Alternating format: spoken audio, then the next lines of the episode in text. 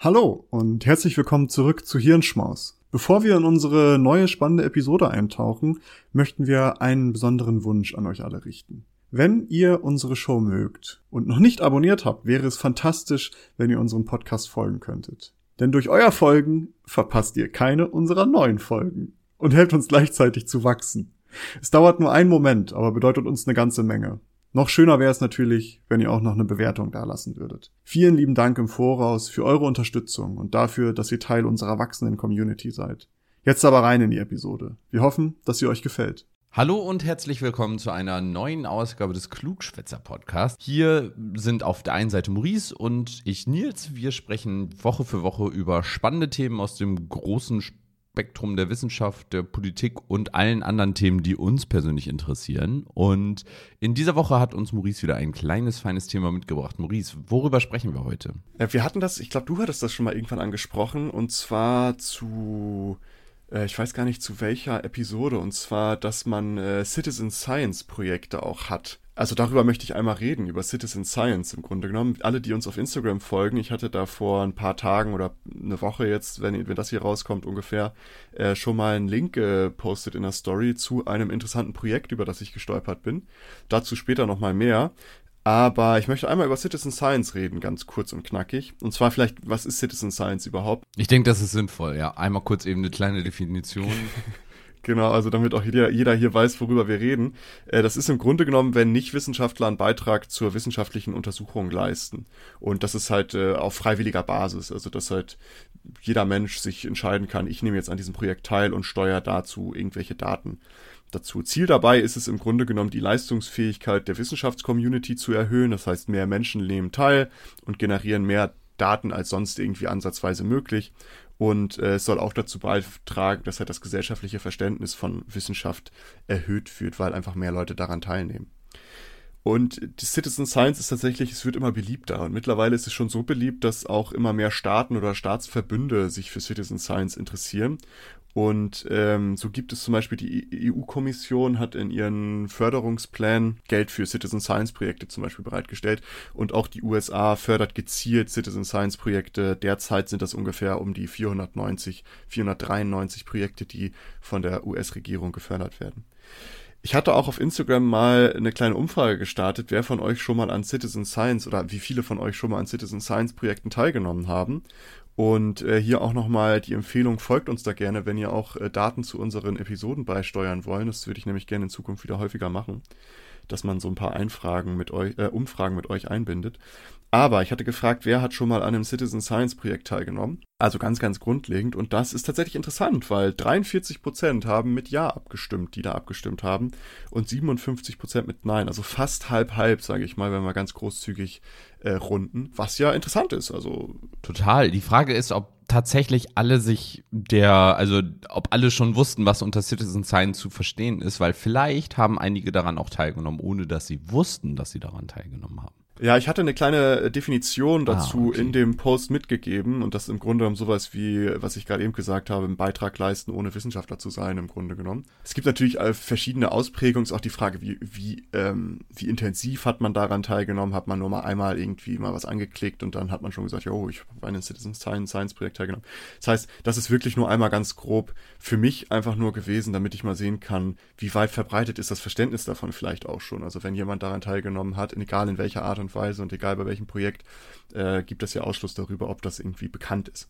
Und tatsächlich halb halb ist das Ergebnis da gewesen. Sehr cool auf jeden Fall. Ja, finde ich auch sehr interessant. Ähm, und ich habe, weil ich dieses Projekt da gefunden hatte, was ich gepostet hatte, ähm, hatte ich ja am Anfang erzählt, habe ich mir so ein paar Gedanken zu Citizen Science gemacht und habe mir so gedacht, hm, gibt es eigentlich Science zu Citizen Science? Das ist ein ganz schöner Zungenbrecher, ey.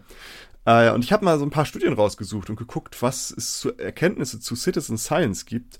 Und das ist tatsächlich sehr interessant, denn äh, ich habe das mal so aufgegliedert in Vor- und Nachteile von Citizen Science. Und einer der großen Vorteile, die schon mit so ein paar Auswertungen mal bewiesen wurden, ist, ist ähm, Kosteneinsparung. Ja. Weil äh, es, es gibt eine Auswertung von äh, sieben Citizen Science Projekten, die halt zu, äh, die 180 Tage insgesamt gelaufen sind. Und insgesamt 100.000, ein bisschen mehr als 100.000 Menschen haben an den Projekten jeweils teilgenommen, beziehungsweise insgesamt teilgenommen und haben da insgesamt 129.540 Stunden unbezahlte Arbeit geleistet. Oh. Und wenn man das jetzt mit einem Stundenlohn von circa 12 Dollar äh, gegenrechnet, das ist so der ja, durchschnittliche Stundenlohn von so einer wissenschaftlichen Mitarbeiterstelle irgendwo an so Unis in Amerika, äh, als ähm, noch nicht Graduierter oder als nicht Doktor oder ähnliches. Und da haben sie äh, berechnet, dass das insgesamt eine Einsparung von eine Milliarde 554 Millionen Dollar ungefähr ist. Das wäre pro Projekt circa 222.000 Dollar, was da gespart wurde an Geld. Und es gibt noch eine andere Studie, die das auch untersucht hat. Da haben sie insgesamt 288 Biodiversitäts-Citizen ähm, untersucht und da konnte festgestellt werden, dass da ein Wert von circa 2,5 Milliarden Dollar an unbezahlter Arbeit äh, vorliegt. Respekt. Das heißt, man, äh, man weiß es ja, Wissenschaft ist immer chronisch unterfördert. Ja. Äh, Gerade was so Drittmittelförderung und staatliche Förderung angeht, das ist ja äh, immer ein, ein Riesenproblem. Kommt natürlich immer auf den Fachbereich auch an, aber Das stimmt, total. das stimmt. Äh, aber es ist ja, es ist ja so, dass es da halt immer irgendwie Geldmangel gibt. Also zumindest das, was ich mitbekomme und was ich auch viel lese. Und da ist es natürlich interessant, dass man sich da äh, unbezahlte ähm, Kräfte ranholen kann. Ne? Und es ist ja im Grunde genommen sowas wie ein Ehrenamt, wenn man mal ehrlich ist. Also äh, es ist ja etwas, was man tut zum Wohle der Gemeinschaft, sage ich mal. ja. Und äh, das hat dann ja den positiven Effekt, dass da äh, Geld eingespart wird. Also dass man Projekte realisieren kann, ohne vielleicht noch zwei Milliarden extra Dollar haben zu müssen. Das ist ein Vorteil. Ein anderer Vorteil ist auch äh, wissenschaftliche Veröffentlichungen, die durch Citizen Science Projekte äh, entstehen. Und zwar, da hat auch eine Auswertung gezeigt, dass alleine zum Projekt Galax Galaxy Zoo, darüber sprechen wir später nochmal, was das genau ist, äh, gibt es insgesamt 50 peer-reviewed Veröffentlichungen, die mit Hilfe von Citizen Science realisiert werden konnten. Allerdings muss ich hier nochmal einhaken, gibt es auch andere Studien, die davon ausgehen, dass ähm, tatsächlich der Großteil der Citizen Science Daten, die irgendwie in solchen Projekten bestehen, niemals die peer-reviewed Literatur erreicht.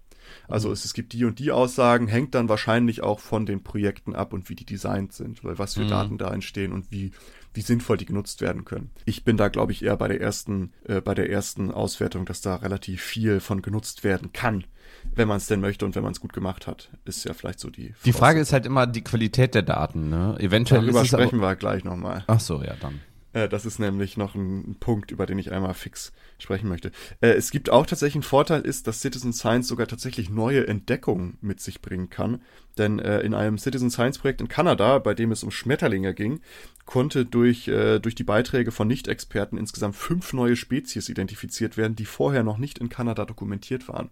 Hätte man sonst nie gefunden. Wenn die, die Experten oder die herkömmliche Wissenschaft das gesucht hätte, hätte es sehr, sehr lange gedauert, hätte sehr, sehr viel Zeit äh, gebraucht. Und da hat man durch die, die ja, gesamte Power, ähm, hat man dann halt fünf neue Spezies identifizieren können, die vorher noch nicht in Kanada dokumentiert waren.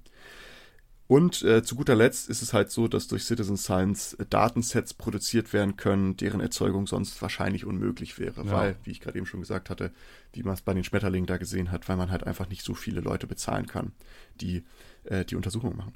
Das sind so die Vorteile. Und die Nachteile, und das hattest du ja gerade schon angesprochen, einer der großen Nachteile ist äh, die, die Genauigkeit der Daten. Wobei es da auch Diskussionen gibt, aber es kann halt so sein, dass diese massenhaft gesammelten Daten häufig oder vermehrt unbewusste Verzerrung beinhalten Mhm. können, da die Daten halt von nicht ausgebildeten Menschen gesammelt werden. Und es gibt ein Experiment tatsächlich, das haben sie durchgeführt, bei denen man die von Experten erhobenen und die von Nicht-Experten erhobenen Daten aus dem gleichen Projekt verglichen hat. Und das kam zu dem Ergebnis, dass die Daten von Nicht-Experten zwar akkurat waren, also die waren richtig, äh, aber beinhalteten weniger Informationen. Da, und das war nämlich der Grund, die Nicht-Experten haben häufiger Grenzbedingungen dokumentiert. Also nicht das Durchschnittliche, sondern halt die Grenzbedingungen, womit das Ergebnis verzerrt wurde. Konkret war das so, man hat äh, Biodiversität in Naturschutzgebieten untersucht bzw. gemonitort und äh, Nicht-Experten wählten dabei häufiger Gegenden am Rand von Habitaten als ihre Sample Location, womit halt ein ungenaues Bild entstand, weil man immer nur diesen Randbereich hatte, den man sich angeguckt hat. Äh, zu einem gleichen Ergebnis kam auch eine Auswertung zu Citizen Science in Biodiversität-Projekten in Portugal. Und da haben sie auch, da wird auch vermutet, äh, dass bestimmte Vorzüge bezüglich Sampling Location und Flora und Fauna dazu führen, dass die Ergebnisse verzerrt wurden. Also es gibt Leute, die gehen lieber irgendwie an Strand äh, und gucken da sich Fische an, anstatt Insekten im Dschungel. Keine Ahnung. Äh, dass es da halt allein durch diese Vorzüge, die die äh, gewöhnlichen, sage ich mal in Anführungsstrichen, Leute dann haben, dass das Ergebnis da verzerrt wird. Ja. Allerdings gibt es auch Gegenstimmen, die sagen, man kann diese Datenungenauigkeit durch bestimmte Maßnahmen eigentlich sehr, sehr einfach äh, beseitigen oder beziehungsweise eindämmen beispielsweise durch besseres Training der Freiwilligen, also wenn man denen ein bisschen mehr Zeit gibt, sich da einzugrooven und zu lernen, was jetzt genau gesucht ist. Ebenso Einbindung von inkrementellen Vorgehensmodellen, also alle, die vielleicht in der Softwareentwicklung mal gearbeitet haben, wissen, was ein inkrementelles Soft äh, ein Vorgehensmodell ist. Das ist im Grunde genommen, dass man, also sowas wie so ein PDCA-Zyklus, also dass man immer wieder im ständigen Fortschritt ist und immer wieder checkt, testet und dann verbessert, sage ich mal. Für die, die PDCA nicht kennen, was, was heißt es? Ja, Plan, Do, Check, Act. Also es ist so die Zusammenfassung. Man plant etwas, dann macht man das, dann guckt man, ob das funktioniert hat und wenn nicht, ähm, passt man das gegebenenfalls an. Und das ist halt so dieser immerwährende Zyklus, mit dem man sich dann verbessern kann, fortwährend. Und äh, gleichzeitig ist es auch sowas wie ähm, die Validierung der Daten durch tatsächliche Experten kann dazu führen, dass die Daten genauer werden, also dass da nochmal jemand drüber guckt und dass man die Ergebnisse über mehrere Teilnehmer hinweg, äh, dass man da Replikation der Ergebnisse versucht, über mehrere Teilnehmer hinweg, ob die alle zu dem gleichen Ergebnis gekommen sind. Auch kann man statistische Modellierungen nutzen, die halt bestimmte Verzerrungen berücksichtigen und dementsprechend auch herausrechnen, sage ich mal. Und da gibt es tatsächlich auch schon Modelle, die entwickelt wurden oder äh, Beispiele, äh, wo das dann halt ganz gut geklappt hat. Schwierig finde ich auch, wenn, wenn wir von Bereichen sprechen. Ähm, du hattest vorhin schon gesagt, Bias ähm, die Frage ist ja auch immer, wenn zum Beispiel die Art der Menschen, die mitmacht, eine Rolle spielt.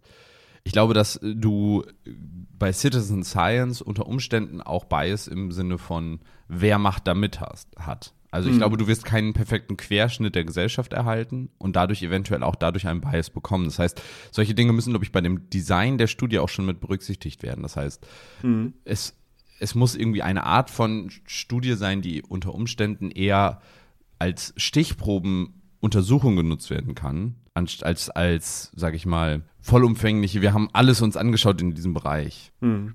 Ja, ja, also das ist es halt, diese ganzen Pitfalls, die wir hier haben, also mhm. was die Datenungenauigkeit angeht, das muss halt schon im Studiendesign irgendwie mit berücksichtigt, berücksichtigt werden, so, damit man halt das bestmögliche Ergebnis irgendwie erzielen kann. Das hat, du hast natürlich recht, das ist ja auch dieses, dieses Beispiel, dass halt bestimmte Vorzüge dazu führen, dass man ähm, oder bestimmte Erfahrungen auch. Also die hatten in einem Text hatten sie das Beispiel, dass zum Beispiel ging es um Biodiversität und da haben die gesagt, ja, es wurde viel, viel häufiger gemeldet, dass ein Otter gesichtet wurde, weil so ein Hase sehen die halt, mh, den siehst du halt immer mal wieder, weißt du, aber so ein Otter, wenn du den siehst, denkst du, wow, da ist Alle ein Otter. Alle denken sich, ja, der Hase, den, den haben die doch safe schon getra äh, getrackt, aber. Genau, und das sind dann halt so diese persönlichen Vorzüge oder Verzerrungen, die man halt als nicht ausgebildete Kraft dann so irgendwie denkt, so, ah, der Otter, der ist jetzt wichtig.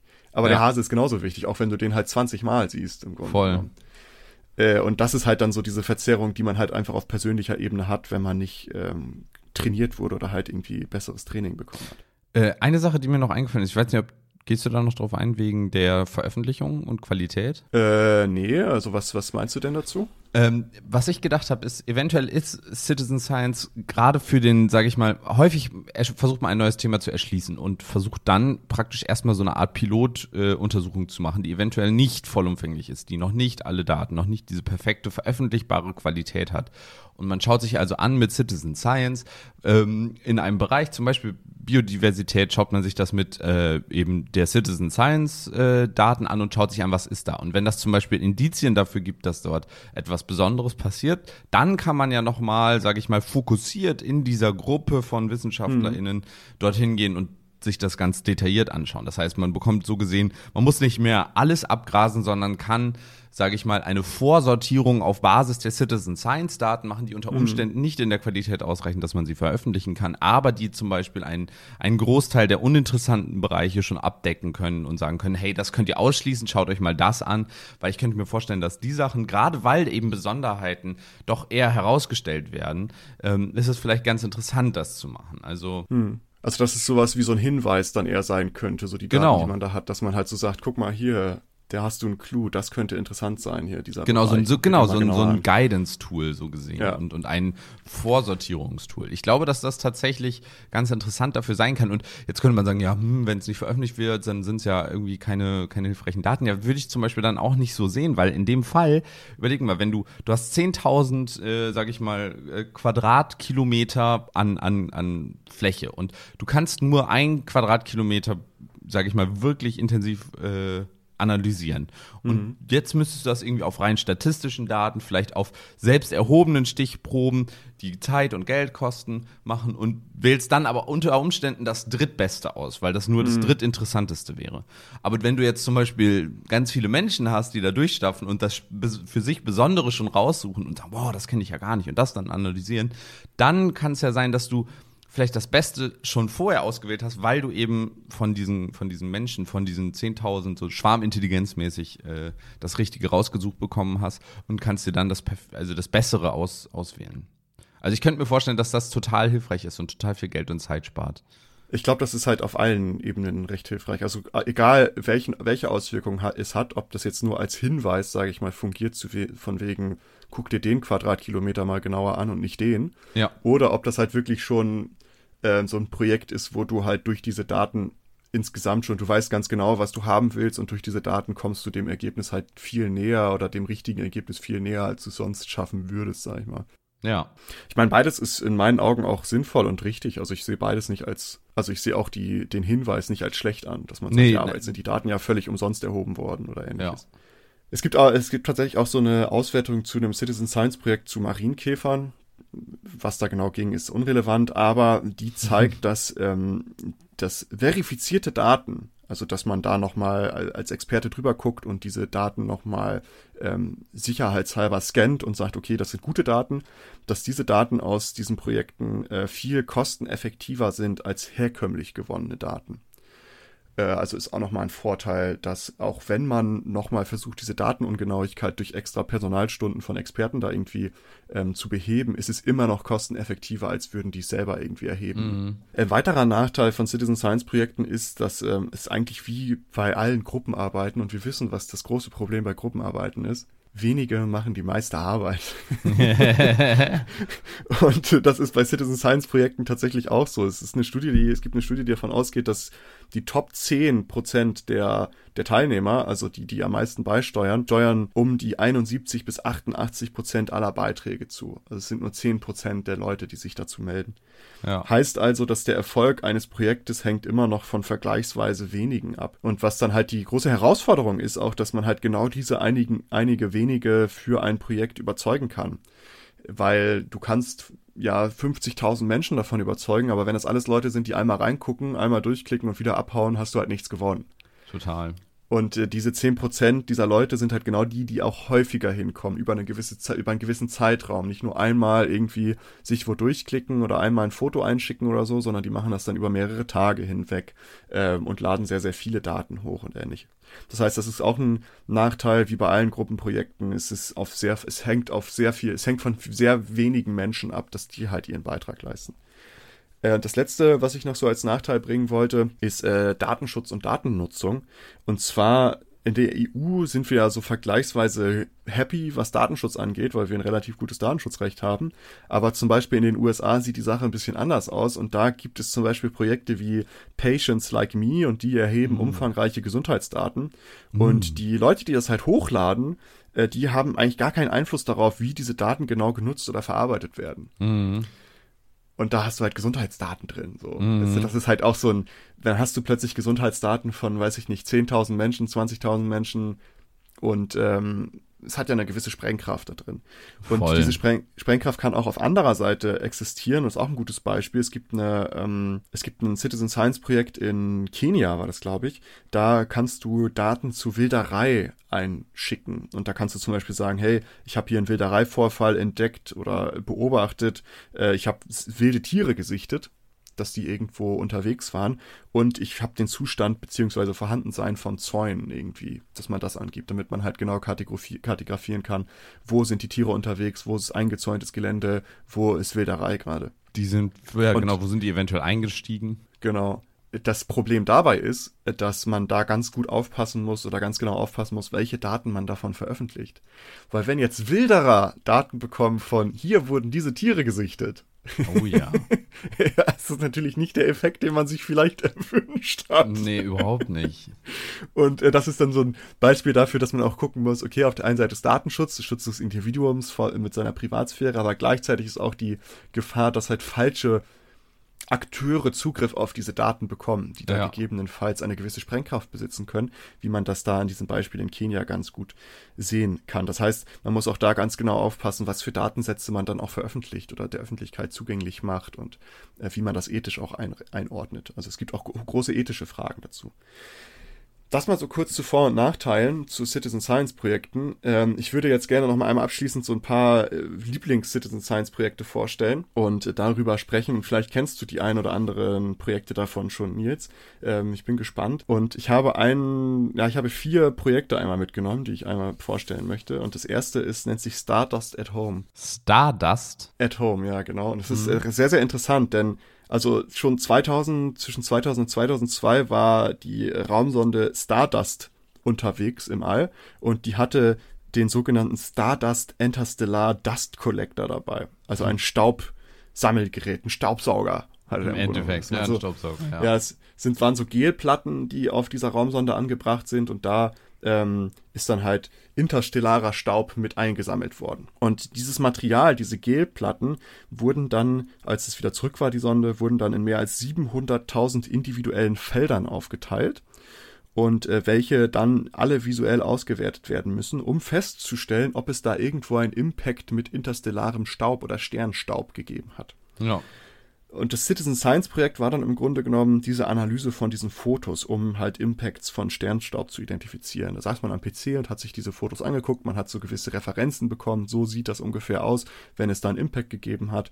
Und dann hat man das im Grunde genommen katalogisiert oder ähm, zugeordnet, ob das jetzt ein Impact ist oder nicht. Das Interessante bei diesem Projekt war, dass wenn man so eine, so eine, so ein Staubpartikel entdeckt hat, hat man die Erlaubnis bekommen, beziehungsweise wurde einem zugestanden, diese Staubpartikel zu benennen. Oh Gott. Das kann, Und, ja, das kann ja nur gut gelaufen sein. Äh, äh, ich, ich, weiß nicht, was da alles benannt wurde, aber das fand ich sehr interessant. Und äh, wenn du, wenn darüber was veröffentlicht wurde, äh, wurdest du als Co-Autor bei diesem Paper genannt. Ja, cool. Weil du ja schließlich deinen Input geleistet hast. Du hast es entdeckt. So. Äh, das äh, fand ich sehr, sehr interessant um mal im Alt zu bleiben, und das hatte ich ja auch am Anfang einmal gesagt, Galaxy Zoo. Das war ja so ein Projekt, was ausgewertet wurde, um zu gucken, wie, ähm, wie sinnvoll Citizens, äh, Citizen Science ist und wie, wie viel wissenschaftliche Veröffentlichungen von Citizen Science Projekten ja. ausgehen. Und äh, Galaxy Zoo ist im Grunde ein Projekt, das läuft auch immer noch. Äh, bei Stardust ist es zum Beispiel so, das läuft nicht mehr. Also das, äh, beziehungsweise es läuft jetzt vielleicht bald wieder an, aber das ist eigentlich, soweit ich das verstanden habe, ähm, nicht mehr, nicht mehr äh, aktiv. Galaxy Zoo, das ist noch aktiv, da kann man, ähm, also bei Galaxien ist es so, dass man relativ viel über Galaxien äh, erfahren kann, nur weil man die Form irgendwie identifiziert, dass man weiß, wie sieht die aus ähm, was für eine Form hat die Galaxie. Und bei Galaxy Zoo schaut man sich im Grunde genommen Aufnahmen von Galaxien an und äh, kategorisiert diese anhand ihrer Form. Kann man also auch ganz einfach am PC machen. Man setzt sich hin, man äh, kategorisiert dann halt äh, Galaxien nach ihrer Form. Man kriegt Referenzen, man kriegt dann so Formen vorgegeben und muss das dann einschätzen, ob das eine bestimmte Form ist. Finde ich auch sehr interessant, habe ich mich gestern schon mal ein paar Mal durchgeklickt. Ähm, hat Spaß gemacht. Hast du eine Galaxie gefunden? Äh, ja, ja. Ich habe da zwei, drei konnte ich richtig zuordnen. Bei den anderen war ich nicht so ganz sicher. habe ich mal kurz die Daten verfälscht. ähm, äh, um so jetzt mal den Blick auf die Erde zu richten, weil wir haben jetzt natürlich viel Star und ähm, Weltraum gehabt, gibt es ein Projekt, das heißt Lost at Night. Und das sind im Grunde auch Fotos von der NASA, aber die NASA hat ganz viele Aufnahmen von der Erde bei Nacht, die die halt überhaupt nicht benutzen. Es liegt einfach irgendwo rum. Und ähm, man weiß halt auch nicht, welche Standorte diese Aufnahmen dann sind. Also man sieht immer so irgendwelche Städte, die beleuchtet sind, aber man weiß nicht, welche Stadt ist das jetzt genau. Und das könnte relativ interessant sein, um Lichtverschmutzung zu mhm. erforschen, weil Lichtverschmutzung hat ja Auswirkungen auf uns Menschen, aber auch auf andere Lebewesen, die auf der Erde leben. Und man möchte dann ja wissen, wo ist Lichtverschmutzung, wie ähm, gestaltet die sich. Und bei Lost at Night macht man ähnliches, also man kriegt Fotos und man muss dann diese Fotos bestimmten Standorten zuordnen. Also du kriegst ein Foto angezeigt und hast du da oben, könnte das Budapest sein? Könnte das New York sein? Und dann kriegst du halt Referenzdaten dazu angeliefert und du musst dann halt überprüfen, welcher Standort das am wahrscheinlichsten sein könnte. Mhm. Spannend. Äh, ist auch sehr lustig und am Ende kann man sich halt, äh, die haben auch schon so Visualisierungsprojekte, da kannst du dir dann anzeigen, wo, wie, an welchem Datum, welche Städte am meisten beleuchtet waren und ähnliches. Ist sehr interessant. Ein anderes Projekt, was für alle, die auch Insekten sehr doll lieb haben und keiner Fliege etwas zu Leide tun würden, vielleicht nicht ganz so schön ist oder interessant ist, aber es nennt sich das äh, Pieris Pro Project. Und es gibt einen Schmetterling, den Kohlweißling und der ist in ganz, ganz vielen Ländern der Welt zu finden und hat sich entsprechend an extrem viele unterschiedliche Umgebungen und Gegebenheiten ange angepasst. Und darum ist das so ein Paradebeispiel oder die perfekte Möglichkeit, um zu untersuchen, wie genau Organismen sich an Gegebenheiten anpassen, dass die halt überall existieren können.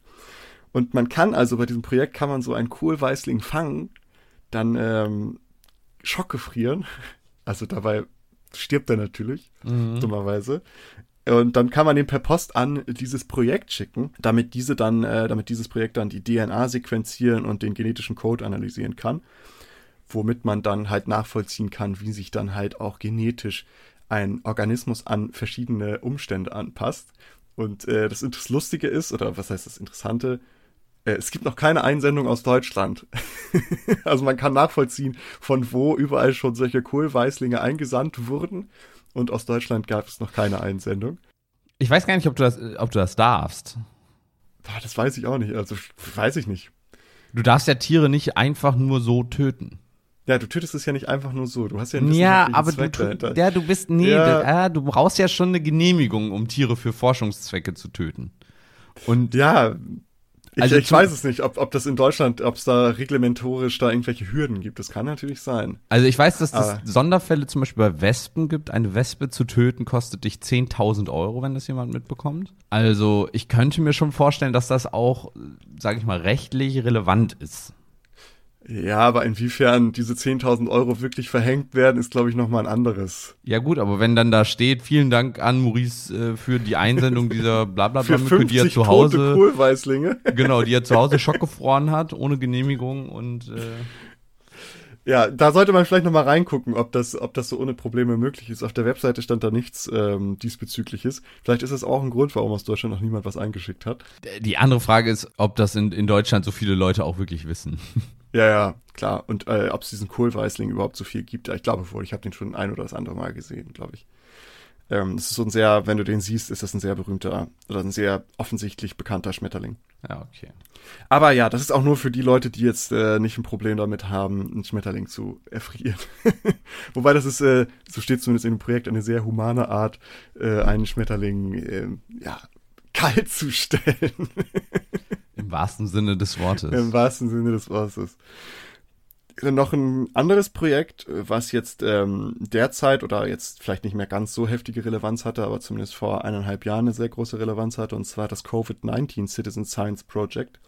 Und da war es so, dass man mit diesem Projekt ähm, seine Symptome täglich tracken konnte, beziehungsweise mitteilen konnte, wie die sich entwickeln, was dazugekommen ist, was davon, was wieder weggegangen ist oder ähnliches.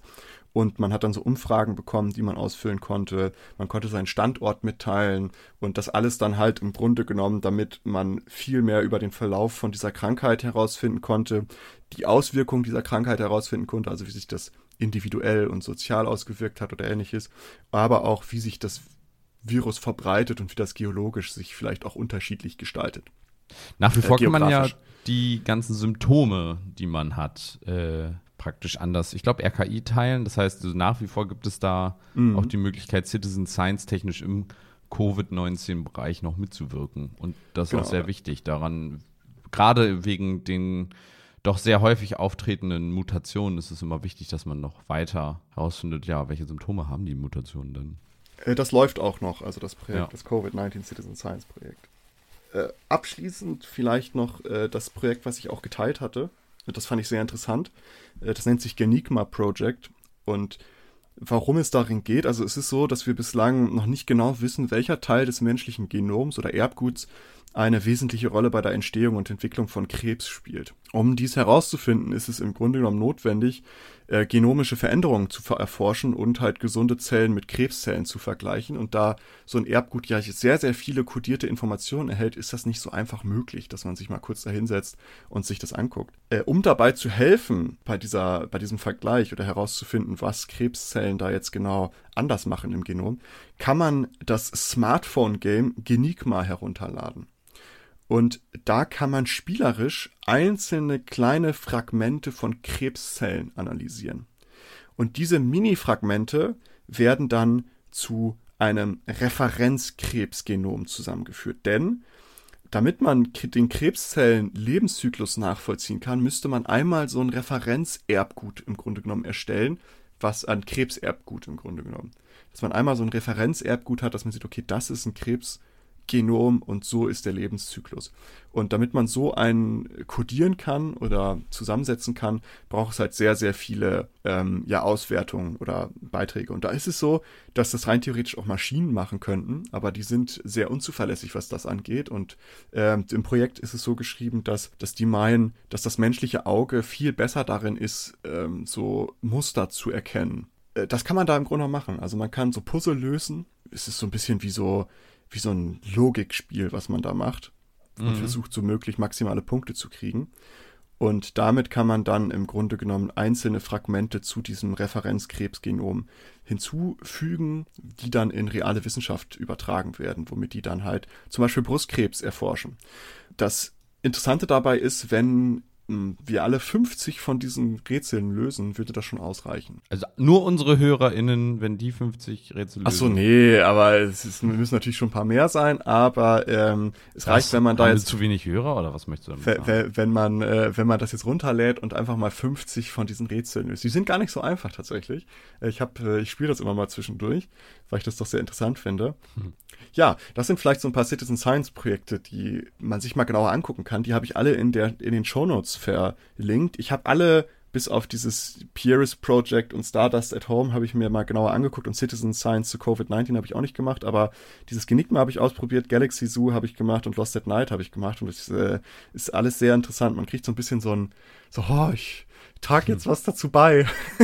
eine Sache, die mir noch eingefallen ist, du hattest ja mich auch vorher gefragt, da ist mir nicht so ja. viel eingefallen, aber eine Sache, die mir noch eingefallen ist, kennst du diese Pflanzenbestimmungs-Apps? Ja, ja. Die sind natürlich auch Citizen Science, weil du damit genau. natürlich auch Daten an die Forschenden zurücklieferst, äh, welche Pflanze wo zu finden ist.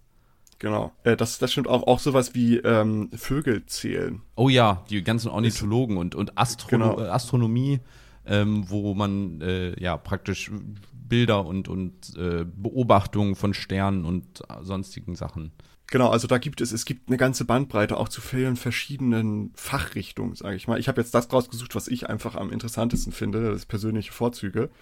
Ähm, aber da gibt es ganz, ganz viele Projekte, an denen man teilnehmen kann äh, und äh, wo man einen Beitrag leisten kann und was vielleicht dann auch spaßig ist, wenn man sich dafür interessiert. Ähm, ich kann es empfehlen, guckt mal in die Show Notes, guckt euch da mal die Links an, die ich reingegeben habe zu den Projekten, die wir jetzt gerade einmal besprochen haben. Und in diesem Sinne hoffe ich, es hat euch, hat, hat euch gefallen. Ihr habt ein bisschen was über Citizen Science Projekte gelernt und die Wissenschaft hinter der Citizen Science Wissenschaft und wie effektiv und welche Vor- und Nachteile es da gibt. Ich fand es äh, interessant, als ich es gelesen habe. Ich hoffe, ihr auch. In diesem Sinne wünsche ich euch äh, eine gute Woche und bis nächste Woche. Folgt uns überall, bewertet uns auf Spotify gerne und bis äh, zum nächsten Mal. Ciao, ciao. Tschüss.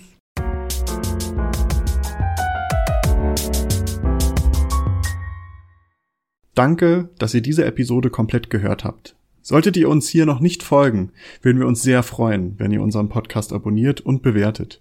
Wir stecken viel Arbeit in dieses Projekt und freuen uns über jedes Feedback. Folgt uns gerne auch auf Instagram und oder Twitter, wenn ihr absolut nichts mehr verpassen wollt. Links dazu findet ihr in der Episodenbeschreibung. Danke für den Support, hoffentlich bis zum nächsten Mal.